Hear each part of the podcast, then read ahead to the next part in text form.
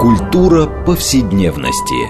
Здесь мы говорим о том, что формирует и наделяет смыслом наше прошлое, настоящее и будущее. Ведущая, главный редактор издательства «Новое литературное обозрение» Ирина Прохорова. Культура повседневности. Программа предназначена для лиц старше 16 лет. Здравствуйте. Мы продолжаем цикл передач под общим названием «Культура повседневности». А, напомню для наших радиослушателей, что мы говорим о наших бытовых практиках, жизненном опыте, то, что мы часто именуем бытом, довольно иронично и пренебрежительно. Наша задача показать а, вот э, то, что повседневность – это важнейшая часть культуры в целом. А, и сегодня мы поговорим о такой интересной теме, которую мы, в общем, затрагивали в наших предыдущих передачах, а именно о буднях сам издата, о буднях неподцензурного искусства. А, и э, как уже, так сказать, по сложившейся традиции, наши темы обычно организуются вокруг какой-то книги, вышедшей а, в недавнее время. И вот а, некоторое время назад вышло, мне кажется, очень важное а, дво, такое двухтомное издание. А, это переписка вокруг художественного журнала «А а, сам издатского журнала, который издавался в Париже а, 70, с 1979 года по 1986 год, и а, основателем и, собственно, инициатором этого журнала и редактором его а, был а, Игорь Шелковский, известный художник, скульптор, а, ныне здравствующий, к сожалению, вот сегодня он не смог быть с нами, а, и в некотором смысле это такой поразительный документ эпохи, а, который во многом описывает, а, как складывался художественный авангард, как он развивался и какую, в общем, роль сыграл журнал «А я» вот в становлении, так сказать, да, и эволюции художественной среды, такой не, неподцензурного искусства в Советском Союзе. И мы сегодня беседуем с нашими гостями, я вам представлю, вот уже бывавший у нас Георгий Кизевальтер, художник, историк неофициального искусства. Здравствуйте, Георгий. Добрый вечер. А, и наш гость второй Ростислав Лебедев, а, художник, и не побоюсь этого слова, классик соцарта. Здравствуйте, Ростислав. Простите, ну вот приходится, да, таким вы и являетесь. Что делать? Я Ирина Прохорова, главный редактор издательства «Новое литературное обозрение», ведущая программы. А, ну, знаете, хотела бы, наверное, э, думаю, что большинство наших радиослушателей, может быть, и знают, конечно, или слышали о журнале «А я», но все-таки, думаю, ну, не помешает, наверное, может быть, несколько слов сказать о том, как он возник э, вообще, и с вашей точки зрения, почему он оказался столь важным э, для вот, художественной жизни советского второго авангарда или андеграунда, а, и не только. Понятно, что мы будем об этом говорить все время, но все-таки, может быть, какую-то вот информацию. Э, если я правильно понимаю, ведь вышло всего семь номеров, да, а, да и дополнительный mm был о литературном. Да. И, но при этом он стал вообще каким-то таким основообразующим, о нем все время говорят искусствоведы. А вот почему? Э, да, может быть, вы расскажете, кто начнет? Ну, Георгий, давайте с вас начнем. Как историк. Да. Угу. Так, и мы начнем с истории. Ну, немножко с истории, да, да. Все-таки, да, вот как так сложилось, угу. да, откуда он появился. Ну, в общем, история создания, мне кажется, это важно. Да, ну, э, в общем, сегодня мне придется говорить как бы от лица Игоря Шелковского, потому что, конечно, очень жаль, что его нет, он бы ну, все это да, рассказал. Так, по уважительным лучше, причинам, да. да, он не смог прийти. А. Он действительно замыслил э, идею, идея эта появилась у него очень давно, еще до его отъезда в Париж. Вот. Но таким вот э, стимулом к изданию послужила встреча с э, швейцарским бизнесменом Мелконяном, который пообещал дать ему деньги на первый номер. Ну и вообще, то есть он тогда пообещал ему деньги на все номера, но просто так получилось, что дальше он как-то отпал после первого номера. Вот. И Игорь начал работу уже в 1977 году в Париже, стал собирать материалы. Вот. И нужно сказать, что очень большую ведь роль а, играл еще один редактор. Это Александр Алекс, Сидоров, да? Александр да? Сидоров, да, который как бы фигурирует там под псевдонимом Алексей Алексеев. Вот. А, это был фантастический человек в том плане, что он мог достать все. вот. И он э, восхищал этим всех. Эм, помимо того, что он был кинооператор и очень хороший фотограф, это помогало в том, что он э, репродуцировал здесь, собирал, э, делал слайды. Вот, но он доставал в то же время удивительные материалы. Там, например, были вот опубликованы а, дневники Малевича 22 года, там автобиография Филонова, да, а, текст Малевича новатором всего мира, там письма Чекрыгина Кларионову, дневник Матюша, ну, конечно, фрагменты все, но тем не менее. А он доставал это где-то в архивах, да? Он доставал, да, у наследников, там вот эта фотография Сталина, который э, нос показывает э, уникальная совершенно, как бы. Он свои источники не раскрывал. Да. Понятно. Все это делалось очень конспиративно. Вот, то, что чем меньше народу знает, тем лучше. Ну, ну понятно, да. Как вышел с этим человеком, мне это понятно. А, а скажите, ну вот эм, э, сам Шелковский Э, как бы вот в книге, да, в конце книги опубликован текст Шелковского, текст для выступления по радио «Свобода» в Москве, а, который не состоялся на самом деле, да, в 2001 году значит, должен был выступать. И этот очень интересный текст, где сам Шелковский рассказывает, значит, ну как, почему он создал и почему он считал, что нужно. А, и когда вот я это прочитала, я поразилась какой-то константе российской жизни, и не только художественной. Вот он пишет, я не могу, значит, кроме всех прочих барьеров, э, журнал «А стремился сейчас, минуточку, стремился преодолеть также барьеры эстетические. Московское подпольное искусство было раздроблено на множество мелких группировок, часто даже не знающих о существовании друг друга. Каждая, разумеется, была уверена в истинности лишь ее пути. Угу. И в этом ничего плохого, да? Значит, множество взглядов на мир, естественно, необходимо. Да, но важно, чтобы каждое из направлений мысли и творческой деятельности не страдало невежеством, знало о существовании других, следило за ними, реагировало на них. И, знаете, вот э, читая это, ты думаешь, боже мой, а, э, человек очень точно сформулировал ситуацию советскую, угу. но я, например, сейчас, смотря как ругаются в соцсетях, между собой ну, да. люди, а, в общем, интеллектуальных профессий, поражаюсь, как вот эта раздробленность а, остается. Поразительно, что Шелковский так это четко сформулировал задача журнала, в общем, создать uh-huh, эту площадку, uh-huh. чтобы как-то всех свести вместе, даже познакомить с друг другом. Правда ли, что действительно не знали друг друга и так далее? Или это некоторое преувеличение Нет, было? Нет, совершенно да, верно. Да, да. Вот мастерка Шелковского была Э, просверен переулок это, в Чистых прудах, да? Uh-huh. А через бульвар была мастерская Кабакова. Но мы даже не знали, что он там есть. Мы слыхали, что есть Кабаков, но то, что он вот именно в том доме мы об этом не знали, негде было узнать. Все это было очень закрыто, только для своих, все эти художественные группы. И туда попасть было невозможно в какую-то чужую группу. Понимаете? Mm-hmm. И вот когда пошла... Ну, бульдозерная это была просто акция, собственно говоря. Она mm-hmm. еще ничего не, не сказала. А вот Измайловская и и дальше вот ВДНХ, там, да. потом эта группа, скажем, пошли. квартирные пошли, художники стали общаться, угу. художники стали с друг другом как-то вот контактировать. Правда, это не всегда получалось. Например, когда были квартирные просмотры, э, я помню, привез работы Миша Одноралову в мастерскую, он говорит, о, поезжает, говорит, к Рошалю, у него, они то же самое делают. Но я э, ранний соцарт такой. Угу. Я приехал, на меня вот так все так это. А потом там... Ты кто такой? Комар-меламид. Да, кто такой, да, да кто такой. А, а, и комар, а комар-меламид там были вообще в гениях. Там не, не подступись просто, понимаете? Старик ты гений. Классические высказывания. Да, да, да. Вот, единственное, с кем я, ну, сразу такой действительно человек открытый, доброжелательный, это Витя Скерсис. А эти вот э, такие были очень, как бы... Причем я не мог понять, Колючие. как бы все мы в одной ситуации угу. сидим.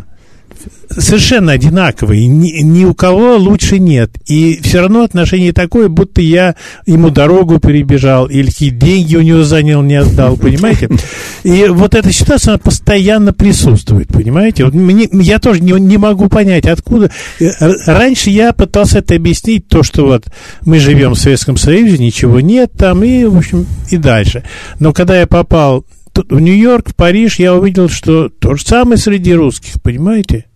Ну, мы носим с собой э, свое наследство. Да, да это, это наши скрепы, наверное, ну, знаете. Партийность, вот это вот. Да, это, но, знаете, да. всегда.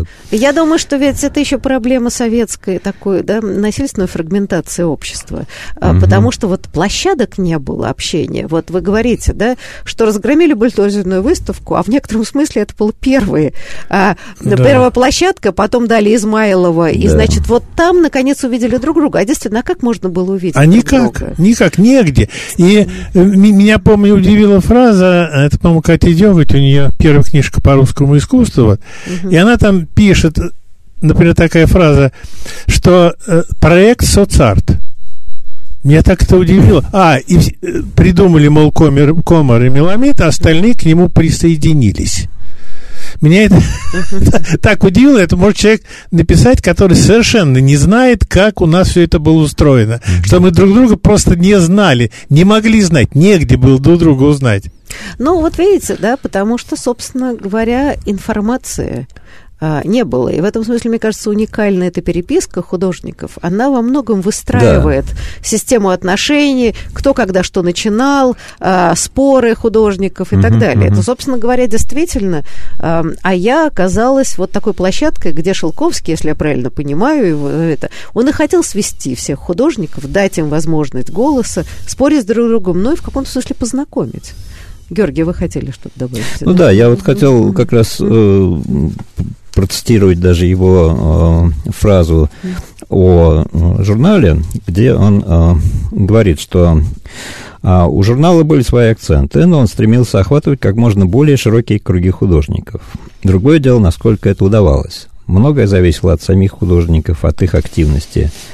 Журнал не мог напечатать то, чего не было в редакторском столе, да, или в редакторском портфеле но многие отказывались от контакта с журналом из осторожности, боязни а, возможных последствий вызовов КГБ, скажем.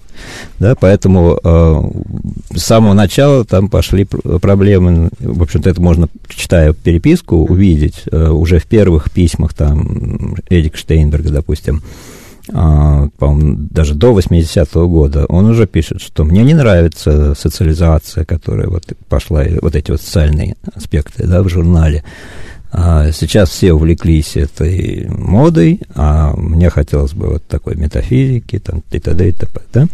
Вот, и поэтому а, отдельные художники сами стали отворачиваться, как бы, от э, журнала. Вот. Но в то же время, э, как только вышел первый номер, это было, по-моему, в ноябре 1979 года, появились очень хорошие отклики в западной прессе. Вот. Это вызвало фурор, потому что впервые они увидели, собственно, неофициальное советское искусство, а, представленное в двуязычном журнале. Это очень важный момент, да, потому что у нас всегда вся вот эта эмигрантская пресса, которая там выходила, она была, как правило, на русском языке, как правило. Там же была, например, эм, третья волна Глезера, но это журнал формата такого, если помните, был журнал «Горизонт», скажем, небольшой такая книжечка. Вот. А, там тоже бывали интересные материалы, но он ориентировался на шестидесятников, вот, художников типа Рабина, Немухина и так далее, и так далее. Ну и был и... по-русски да? Ведь, э, да, по-русски. Поэтому, да. собственно, он оставался вот в только так русскоязычной среде, да, да, да. а, так сказать, в мировое пространство не выходил. Да, потому что когда он... Да, это интересная ситуация, вы знаете. Вот если взять как бы сам э, сама вот эта антология развития, начиная с 57 года, когда был фестиваль молодежи, выставка первая иностранная у нас. Потом э, выставки были американская, французская, э, и там были большие разделы по современному искусству именно. И, в общем-то, это все дало толчок для Леонозовской группы, фактически-то. Понимаете? Вот. И И вот это 60-е годы. Потом, а потом э, как бы и они как бы вот на этой волне э, сделали, скажем, вот такое искусство свое, понимаете? Вот. А потом уже, э, скажем, мы пришли, скажем, начало 70-х. И а нас это уже не устраивало, то, что они делали. Я помню хорошо, тогда я попал в квартиру коллекционер такой, он, не знаю, сейчас, наверное, жив, еще Женя Нутович. Нет, тоже нет. Он умер, да? да Ух ты, я даже не слышал, году, жаль, да. когда. Угу. Вот. У него была великолепная коллекция, э, как раз, э, как тогда говорили, подпольных художников. Угу. Причем он ее собирал как? Он был фотограф, он делал слайд, ну, нужны были художникам слайды, и за это брал какую-то работу. Вот. Или он говорил, ну, э, вот дай мне эту работу повисеть. Вот. Понятно. Он, он, да, но он очень долго выбирал, очень долго выбирал, присматривался, вот. И, ну, как, и, конечно, художник был рад, что его картина там попала в компанию вот таких да. художников. Там, ну, какие у него были? У него Кабаков, Саостер, Булатов, Целков, понимаете? Все, в общем-то, классики. классики. Да, вот у него такая великолепная совершенно коллекция. И вот я помню, когда я увидел, я как бы понял, что надо искать какие-то новые пути. Что вот как бы, и, да, и шестидесятники, что там были, и Свешников, Харитонов, там, Зверев, mm-hmm. вот. Как бы на, надо что-то другое уже, понимаете? Вот тогда я только входил э, в, в, э, в искусство. Вот, и, и как бы вот эти поиски, они привели к тому, что, знаете, вот, скажем, шестидесятники, это как бы искусство э, аполитичное совершенно. Вот есть как бы зона искусства, такая, знаете, башня слоновой кости. Вот они, они живут, и им очень хорошо, комфортно, уютно. Они на, наслаждаются вот этой красотой неземной. Угу. Вот. Но, как бы вот э, я про себя скажу, что я подумал, ну а вот что с этой жизнью-то делать? Мы же в ней живем. Ее же нельзя выкинуть. Это все равно мы идем, мы, мы как-то входим в какие-то отношения с людьми, с государством, с, со всем, что здесь находится. Что с этим делать? Какое это отношение к искусству имеет, например, понимаете? И ну, вот, и вот а, у меня возникла вот идея Косоцарта. И параллельно я узнал, комармеламид, ну, чуть раньше они это, как бы, даже термин придумали. Mm-hmm. вот. И... Ну, слушайте, но смотрите, Леоносовская школа была все-таки э, социальным проектом, как нас любят говорить. А социальный, в смысле, там был... Это не то, чтобы они искусство ради искусства. Это, Нет. можно сказать, что Зверев рисовал какие-то красивые там, там был э, э вещи. эстетический протест. Ну, не Потому только. Что Оскар было... Рабин, который как бы рисует вот это. Все, о, Рабин да, это да. отдельно уже. Отдельно Рабин, да. Он, он другой.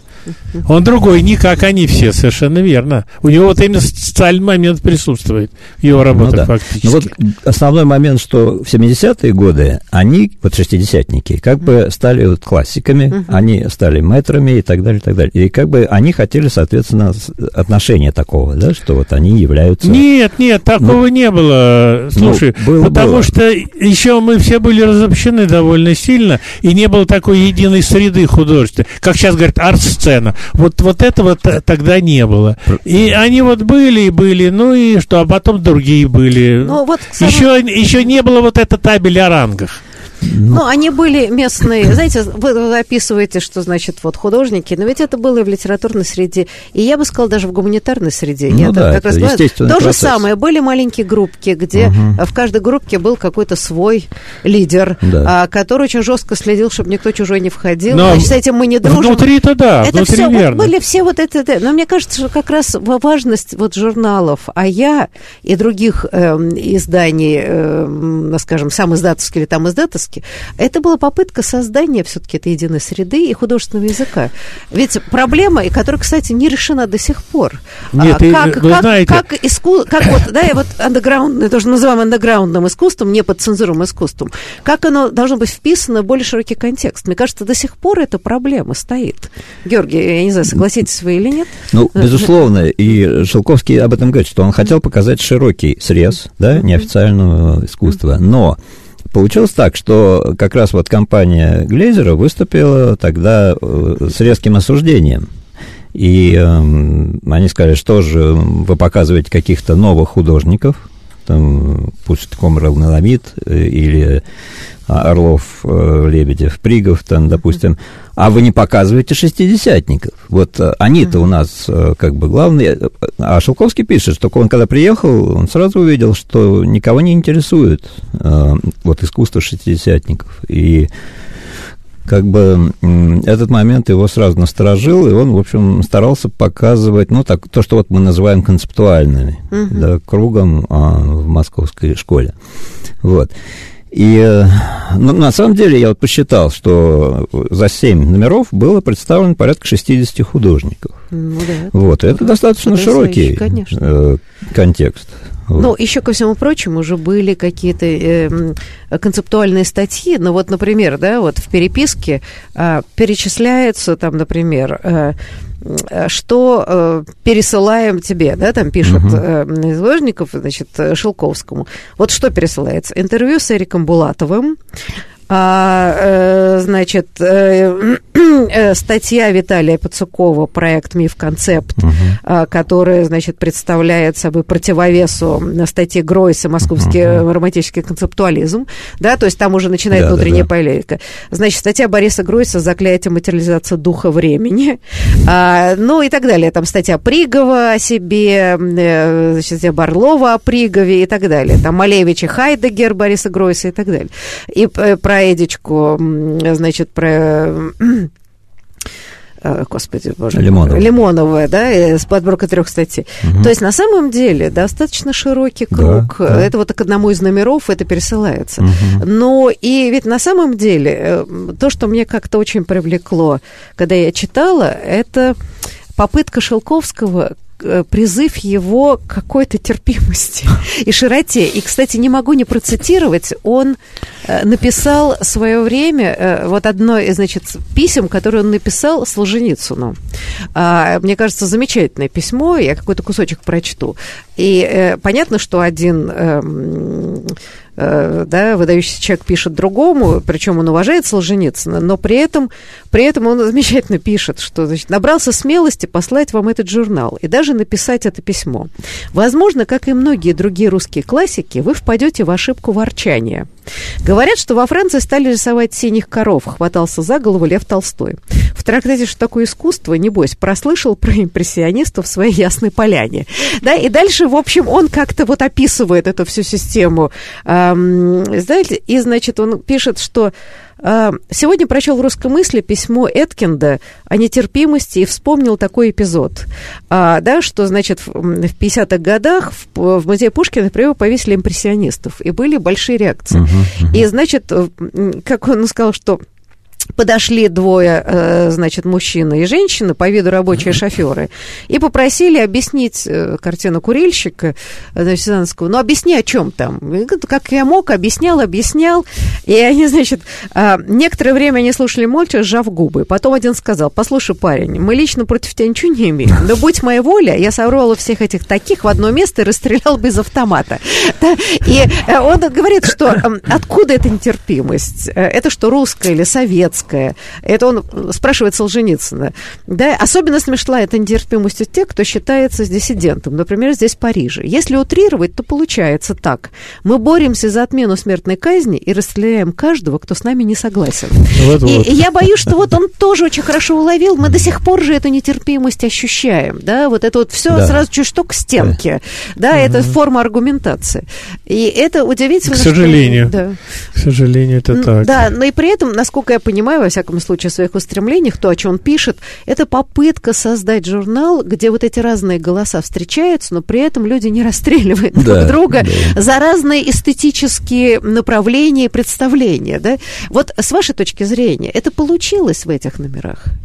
А, Все-таки некоторые такое, да, многоголосие, я бы сказала, да, и такая широкая палитра мнений об эстетическом. Ну, в какой-то степени получилось, но все это э, как бы тоже в э, пределах определенной группы, скажем так. Потому что тут ведь э, изобразительное искусство – это тоже проблема языка. И этот язык надо уметь понимать, уметь считывать, понимаете? Ой, я прошу прощения, мы вот на самом интересном месте mm-hmm. должны прерваться mm-hmm. на, э, ненадолго, и после этого мы с этого и начнем. Про художественный язык это как раз очень важно. Не переключайтесь, оставайтесь с нами.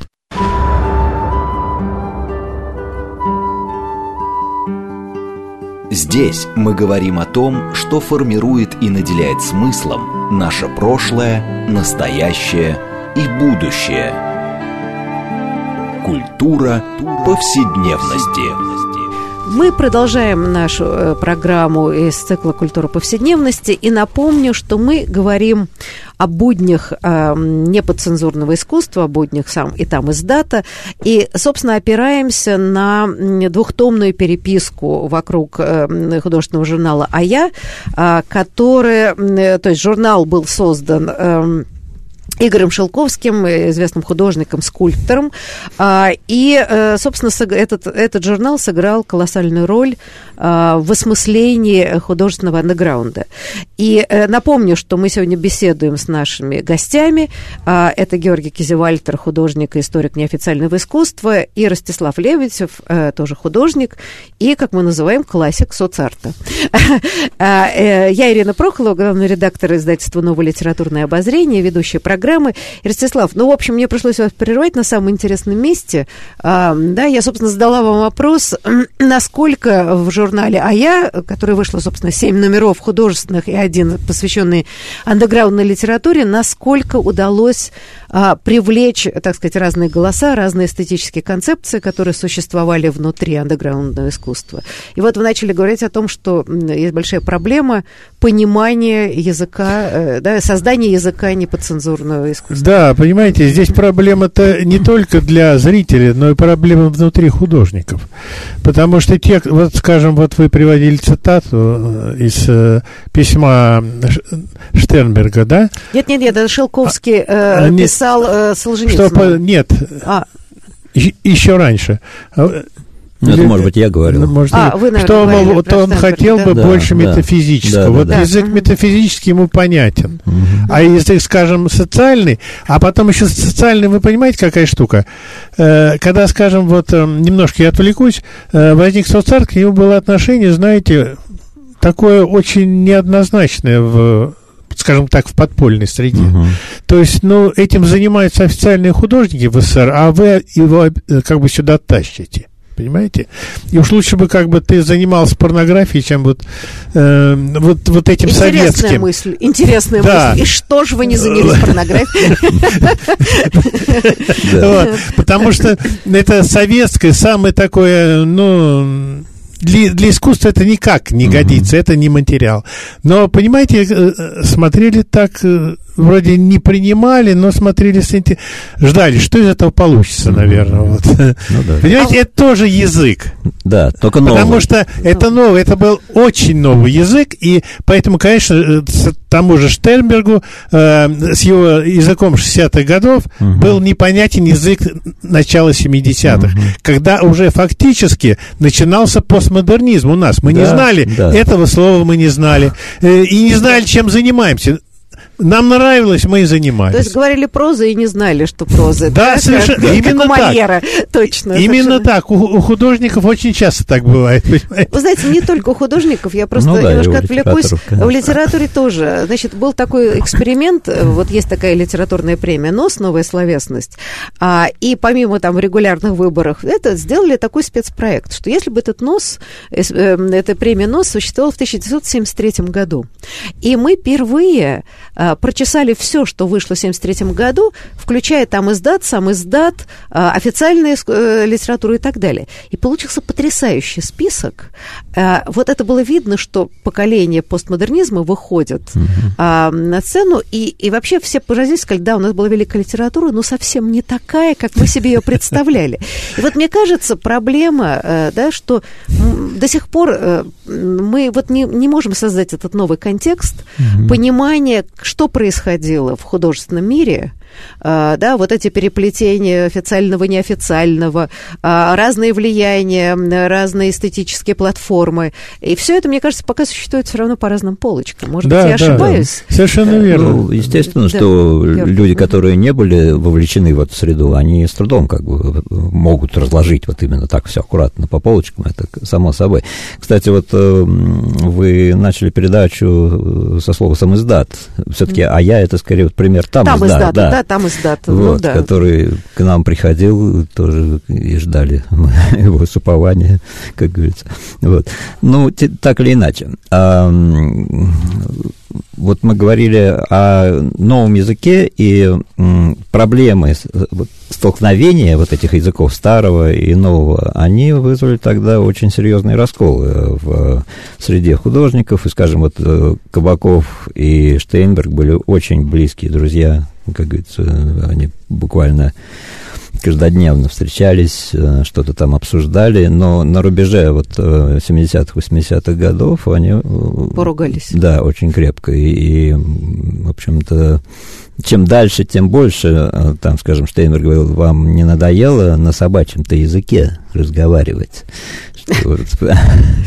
Да, но понимаете, ну вот это-то и проблема, которую Шелковский пытался решить, да, потому что, да, но это же неизбежно, ругань э, э, в художественной среде – это нормальное явление, да, возникает новое поколение, новые принципы, естественно, но площадок, где эта ругань не кухонная становится, а выяснением отношений серьезных, вот площадок как журнал, ведь такого почти не было, поэтому, мне кажется, так важно было, а я... Не то, что почти, вообще не было ну ничего. Пытались сделать делать, помнишь, вы делали архив нового Ну, это все равно 80-е, да. Да, это уже начало 80-х, да. да была такая, но это не, не, не полемическая площадка Абсолютно, была. Тут, да. дай бог, все это собрать, как-то архивировать, как-то классифицировать. Да. Тут было не до полемики. А потом, опять же, это еще э, те времена, когда мы друг друга плохо знали еще, uh-huh, в общем, uh-huh. да, довольно. И вот очень интересный момент, извини, слово перебью. Вот э, то, что мы видим, опять же, по переписке, что как только начался э, процесс издания этого журнала, художники стали писать письма какие? С упреками заранее. Что же вы там... Я еще не что? читал, да. скажу, да, да, да, именно вот. так. Почему вот вы публикуете его, а вот наших там, типа, да, вот, наших. Не, наших не Да, наших. Ну, слушайте, это... Да, это, это было бесконечно. Ну, да. там такой контекст наш-то лучше, понимаете? Ну, да. Это, вот с художниками это ничего не поделаешь, понимаете? Вот каждый считает себя гением, это очень сложно. Да, один из упреков был, например, что это все делает э, Кабаков и его круг. И Шелковский это категорически опровергает. И, кстати, я вот посчитал, что там Чуйков был даже представлен три раза, три материала о нем. А остальные, ну, по два раза там максимум. И э, Шелковский предлагал, говорит, дорогие художники, пришлите мне такой номер, который вы хотите. И никто ничего не делал. Не, а потому что когда доходит до дела, сразу вот, чтобы кто-то это сделал, знаете, это общая такая болезнь. И тут да кто, знаю, знаю. кто бы это изменил У меня ситуацию? три журнала, я это хорошо знаю. Это все нормально. Нет, но смотрите, да, мне кажется, что очень важно было, что э, фактически именно в силу раздробленности, а я пришлось эту среду собирать. То есть по ниточкам вытягивать а, вот какие-то группы художников, да, и попытаться ну, вот эти лакуны заполнить. Насколько это полно было представлено, мне не судить, но сам факт, что это был первый опыт, а, мне кажется, он бесценен, да, чтобы художники увидели сами себя а, и как-то, да, ну вот Ну это, да, самое главное представить Западу. И вот Западу, это, Да, да, тут еще, знаете, такая есть проблема, она больше внутренняя, конечно, художественная, но она очень важная. То есть здесь э, как бы для того, чтобы представлено в таком журнале, который как бы презентует наше искусство там, да, вот в то время, скажем, нужны были работы соответствующего уровня. То есть понятие о художественном уровне. А здесь вот с художником разговаривать очень сложно, понимаете? Потому что Ну, и это пришлось Игорю самому решать. Ну да. Но, слава богу, у него вкус-то очень хороший. Вот, но все равно э, ш- шишек, по-моему, было на него ему достаточно от этого. Ну, Но что-то он и волевым решением выкидывал, что-то ставил. Но это уже... э, Я всегда исходил из того, что э, как бы это его мечта была. Ну да, его проект. Вот, его проект. Он его делает в основном сам, сам, сам, сам, и он имеет полное право право ставить того, кого он считает нужным. Но mm-hmm. это верно, и вся проблема была в том, что таких журналов теоретически должно было быть десяток, да. где представлены разные концепции, да. представления. А Конечно. поскольку это был один журнал, понятно, что вся критика ну, и да. недовольство, э, значит, да, вот сосредотачивалось на единственной площадке, где такой разговор был возможен. И, кстати, ведь действительно интересно, что ведь журнал именно в силу того, что он был двуязычный, что mm-hmm. для того времени, я думаю, что вообще было невероятно. Да. Он же работал и на российскую ситуацию, да собирания сил, и на западную. И, кстати, очень интересно, э, вот эм, в 80-м году э, Гройс, э, Борис Гройс пишет Шелковскому. Все знают, и вы, конечно, знаете, насколько в наше время понимание искусства зависит от теории, от его философского осмысления. Недостаточное понимание русского искусства сейчас, я думаю, на 90% есть результат непонимания его культурной и психологической специфики. Я сам много раз наблюдал, как резко менялось у людей отношение к работам Кабакова, Булатова, Инфанты и других после того, как этим людям, я имею в виду в первую очередь иностранцам, рассказывали о культурной ситуации в сегодняшней России, о месте художника в ней, специфических психологических проблемах. Да, и в этом смысле это действительно, э, то есть, э, а я первый, так или иначе, на практике угу. пытался и создавать вот этот контекст, что происходит, да, специфика Конечно, российской что... жизни. Да. А, Страна-то была закрытая. Закрытая да, страна, да. язык, специфический язык русского искусства, почему, почему он такой. Угу. А, и э, это, как раз, мне кажется, важнейшая история. И, и более того, и, и эта проблема вот создание вот этого контекста, она же до сих пор э, актуальна. Э, потому что я это скорее как э, человек, связанный с литературой, э, когда мы представляем, а мы много публикуем в издательстве до сих пор возникают какие-то тексты э, андеграундных литераторов, mm-hmm. до сих пор не изданных. И когда ты это делаешь, э, очень трудно не только туда, вовне, но и внутри здесь объяснить значимость mm-hmm. этого литератора, mm-hmm. потому что надо действительно как-то создать понимание э, среды, mm-hmm. почему это возникло, да, почему это было так востребовано э, и так далее. Э, в общем, как бы журнал это начал решать, и, в общем, мы с этой проблемой все равно Он, до сих пор живем. Да, все то же самое осталось но дело в том, что э, как бы решить он это не мог, но он немножко все-таки это продвинул куда-то. Ну да, и, кстати, вот... Э, Появился с... какой-то интерес, скажем, к этой как? проблеме. Ну, один человек не может эту проблему конечно, решить. Конечно, да. Вот он начал литературное издание, да? Угу. То есть вышел один номер. И Сидоров ему говорил, вот сейчас надо делать дальше. Он говорит, я готов, только я не могу делать одновременно один, и такой номер, и такой, и так далее. Вот. И все-таки вот ему тогда удалось вот опубликовать стихи Всеволода Некрасова, Пригова, да, Лимонова произведение, а, уникальное произведение Шаламова, которое там не печаталось нигде, Сорокин, Горячева. Евгений Харитонов, ну и другие авторы. В общем, это было... Собрал лучших. Да, да, да очень интересная да. такая попытка. Ну, то есть, на самом деле, если говорить старорежимным языком, он в каком смысле создавал такой альтернативный канон.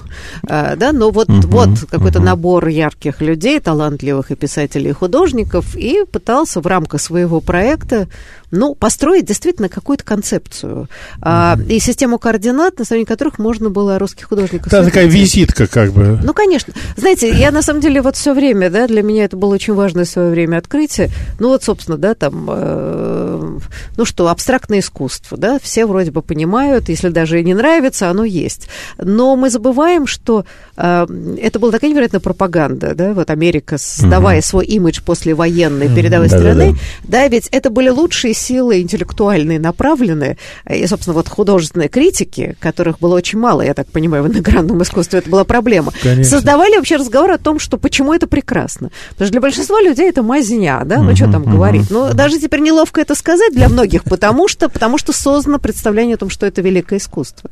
Так вот, видимо, э, та задача, которую ставила я, вот до сих пор ее надо решать дальше, потому что это не совсем еще до сих пор очевидно, сколько ну, это, замечательных... наверное, проблема, скорее всего, вот популяризации. Где просто надо, вот, скажем, большинству знать, что это великое искусство, больше ничего не нужно знать. Ну, это уже было бы неплохо, на самом деле. Вот, вот, э, вот эту бы работу сделать, Ну, как вы видите, вот Шелковский писал, да, он пытался объяснить, вроде бы в музее повесили импрессионистов, самой идеи Пушкинского музея, да? Нет, это же уже вроде легитимация, да? А вот пришли ребята, значит, им объяснили, они говорят, все равно расстрелять, да, не понимаем. в этом зале был зал подарков Сталина, я тоже помню. Ну там вот такое рисовое зернышко, и там что-то такое написано. Ну, вот это понятно. По-китайски. Вот это искусство. Вот, да, кстати, Георгия, да. еще хотел сказать, что очень интересное дополнение, так сказать, к этому проекту были вот такие маленькие книжечки, которые выпустил Шелковский, например. Да, это но Владимир... это не видно, мы можем только описать. Да, Владимир да? Альбрехт «Записки mm-hmm. нудного человека» и как вести себя, или как быть свидетелем, что-то такое, да, вот было еще Потом тоже такого же формата, по-моему, были стихи Пригова. Разные Пригова были. Да. У меня есть даже они. Угу. Такие да. совсем маленькие книжечки карманного издания. Да, это просто да. для радиослушателей показать да, да, да, мы не да, можем, но в, только описать. Вот, но это просто вот были замечательные практические такие руководства, как э, вести себя с КГБ и так далее. В то время это середина 80-х, и я это очень оценил тогда, там, как, по каким системам, так сказать, с ними разговаривать. Да, я помню, я прочитал правда, не в такой книжечке, а само по себе. А потом у меня встреча была. Так что руководство было очень полезно. Нет, оно, в общем-то, знаете как, с этими людьми встречаешься, почему все забываешь. И там просто э, я как бы избрал для себя очень простую тактику валять дурака. Но они поняли, что валяют дурака, но сделать ничего не могли. Знаете, это вообще на самом деле вот ситуация, когда мы сейчас говорим о журнале, мы говорим там о концепциях. А хотелось бы действительно подчеркнуть, особенно, может быть, для людей э, более младшего поколения, действительно сам риск. Э, да, кажется нелепым, что за разговор об искусстве могли человека посадить, а хотя сейчас уже, может быть, это не так абстрактно, как кажется, значит, раньше. Если мы рассматриваем социальные сети, да? Да, совершенно верно. Но я имею в виду, что, э, в общем, подвиг в каком-то смысле это был тот, что Э, создать такой журнал. Э, и э, у него же есть у Шелковского рассказы о том, и о благодарности, как перевозились рукописи. То есть для того, чтобы по, по почте, конечно, ни в коем случае послать нельзя было статью, значит, телефоны прослушивались, и все. И он рассказывает о славистах молодых, которые перевозили в одежде по клочкам, да, я по знаю. кусочкам, которые потом складывались в тексты. Их, Это их, вот вообще... их, вы знаете, вплоть до трусов раздевали иногда. У меня так несколько вещей пропало. Вот, тоже раздели просто, и все. И все. Ну да, что-то попадало. И наоборот, да. оттуда везли эти номера, тоже там что-то Да, доходило. тоже как-то, ну, То оттуда это... тоже были, ну, и оттуда как-то проходило, ты знаешь, потому что нам возили и Солженицына, и все остальное, и Зиновьева да, там, да. Э, всех как-то, не знаю, может, прятали хорошо. Ну, я только что была на конференции о там издате, угу. э, очень угу. хорошая и важная, угу. и там как раз были воспоминания, как провозилась там издатовская литература обратно угу. в Россию. И потрясающе вплоть до того, что циркачи в клетках для тигров, с тиграми провозили эти, запроводили эти запрещенные журналы и книги. Ну, вот как-то, да, в клетку с тигром особенно не войдешь, понимаете, да? А, вот, то есть э, смекалкой. Да, да, да, работал. А, это все как-то, конечно, сейчас кажется комедией, но вообще, если вдуматься, это чудовищная да это, драма. Нет. Вот кто а, да, тогда жил, это не комедия совсем. Да. Нет, нет, ну и представьте себе унижение. Потому что человека могли просто вот как бы, э, ему могли а, скажем, если это иностранец везет оттуда, его могли больше сюда не пустить. Да. Но это, это не штука? самое страшное было. Но его больше бы не пустили. А вот для знакомой... наших людей это была бы проблема. Да, с одной знакомой так было. Почему меня тогда в КГБ потащили? У меня донос был. Ее фамилия там, скажем так, фигурировала, и ее, слава богу, перестройка. Ее где-то в году 88-м впустили. Угу. А так вот в 85-м все уже запретили въезд в СССР. Я сейчас вспомнил, был такой герой у нас, э, американец Тад Булдо. Он э, вот в самом начале 80-х, э, пользуясь дипломатической почтой американского посольства, переправлял чемоданами просто всякие рисунки, рукописи там. Вот. Но, конечно, КГБ все это видело, и осенью 83 -го года ему пинок просто под зад дали. Да, да. Из страны. Да, да. Ага.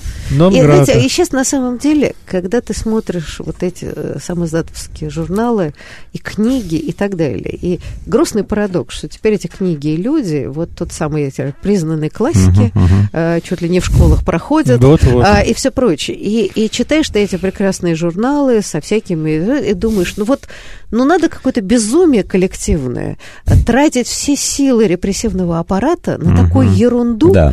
как художественный журнал, который обсуждает там новейшие течения свои, в искусстве. Свои проблемы обсуждает. Свои проблемы обсуждает. Ну, да, вот это все-таки удивительное состояние измененного сознания. Правда, по-другому я абсурд, это понять не могу. Да. Совершеннейший абсурд. Ну, вот, э, кстати, в отдельных номерах там были художники из Эстонии представлены, и один, по-моему, из Латвии, uh-huh. а такой Бишевс, я его не знал никогда, кроме вот как этой публикации. Uh-huh. Вот, а приезжая в Эстонию, мы тогда все видели, висят эти работы прекрасно на стенках в их э, там выставочных залах.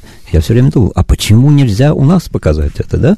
То есть mm-hmm. в чем, собственно, никто бы не упал здесь, не, не выступал, никто против советской власти бы там писал, э, то есть выставляя там какие-то лозунги, этого не было.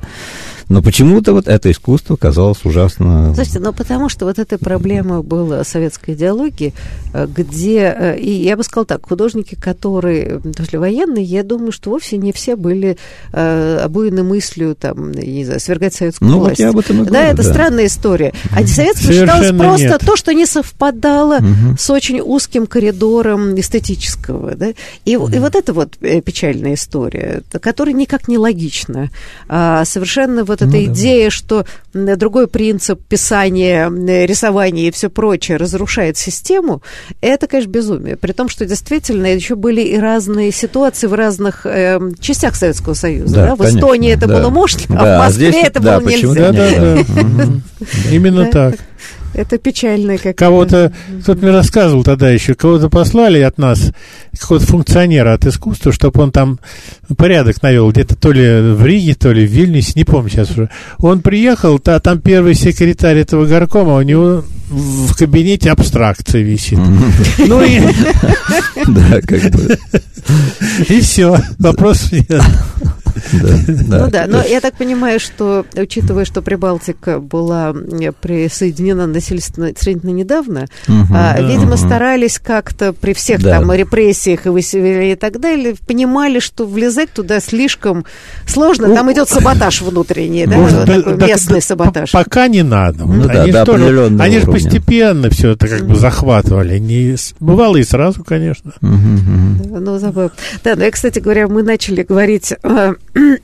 о том, что, в общем, были сложные взаимоотношения между группами художников, да, и часто там либо не знали, либо враждовали. И очень интересно, как э, художник Борис Орлов пишет Шелковскому в 78 году, в начале 78 года.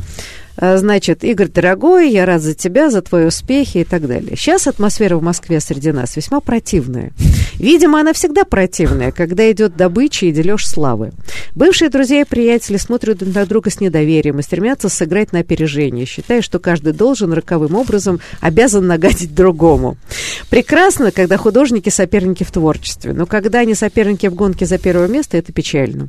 Видим, сейчас эпоха спорта, судя по разовому искусству. Хоть на секунду, но первым. Искусство ну, да. уже не объединяет, разъединяет. Особенно самих художников. Художник художнику, друг, товарищ и волк. и так далее. Да? И вот мне очень интересно, а что произошло в 1978 году? А о чем пишет Борис Орлов? Что за соревнования? Какие могли быть соревнования между кем и всем? Восьмой год. Да, да. Вот это интересно. А что там было делить, когда, в общем... Да э, тогда и ничего не было. Да, единственное... Единственное там, что было, вы знаете, но это чуть раньше, в 76-м, когда организовали горком график. Угу.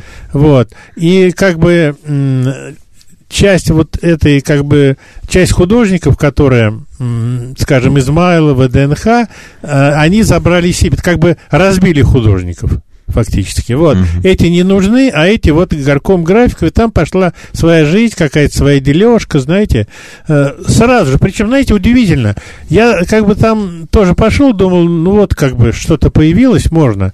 Вот. Но когда на все это посмотрел, то есть ситуация такая же, как в Союзе художников. Угу. То есть идет дележка того, Ну ладно, в Союзе художников есть что делить. Шкура а неубитого медведя. А тут да, ничего вообще еще нет. Да, ну, Они уже делят. Вы понимаете, какая да, штука? тут просто места были в выставочном зале. Да, вот. все понятно. Орлов просто... мне непонятно, потому что у него как бы все хорошо было. Ну, знаете, Он, тогда... мы не знаем такого, но, к сожалению, да, вот мы и соты доли ничего обсудили, а нам уже, ура, э, да. увы, приходится заканчивать. Но я думаю, что мы обязательно вернемся к проблеме вот как бы неподцензурного искусства. Угу. И думаю, что все-таки драма художников, талантливых людей, которые не могли, э, так сказать, выйти в общество, да. нормально выставляться, угу, угу. соперничать, да, вот не внутри, на кухнях. Это, это отдельная вообще печальная и очень трагическая глава. Угу. Вот. Но я очень надеюсь, что э, наши ресурсы прочтут эту замечательную переписку и очень многое поймут и о драмах, и о достижениях, вот, э, скажем, современного искусства и рождения современного искусства в России, в Советской России. И многие проблемы, которые мы видим, продолжают mm. нас преследовать. Да, большое вам спасибо за спасибо. и до будущих встреч. До свидания. До свидания.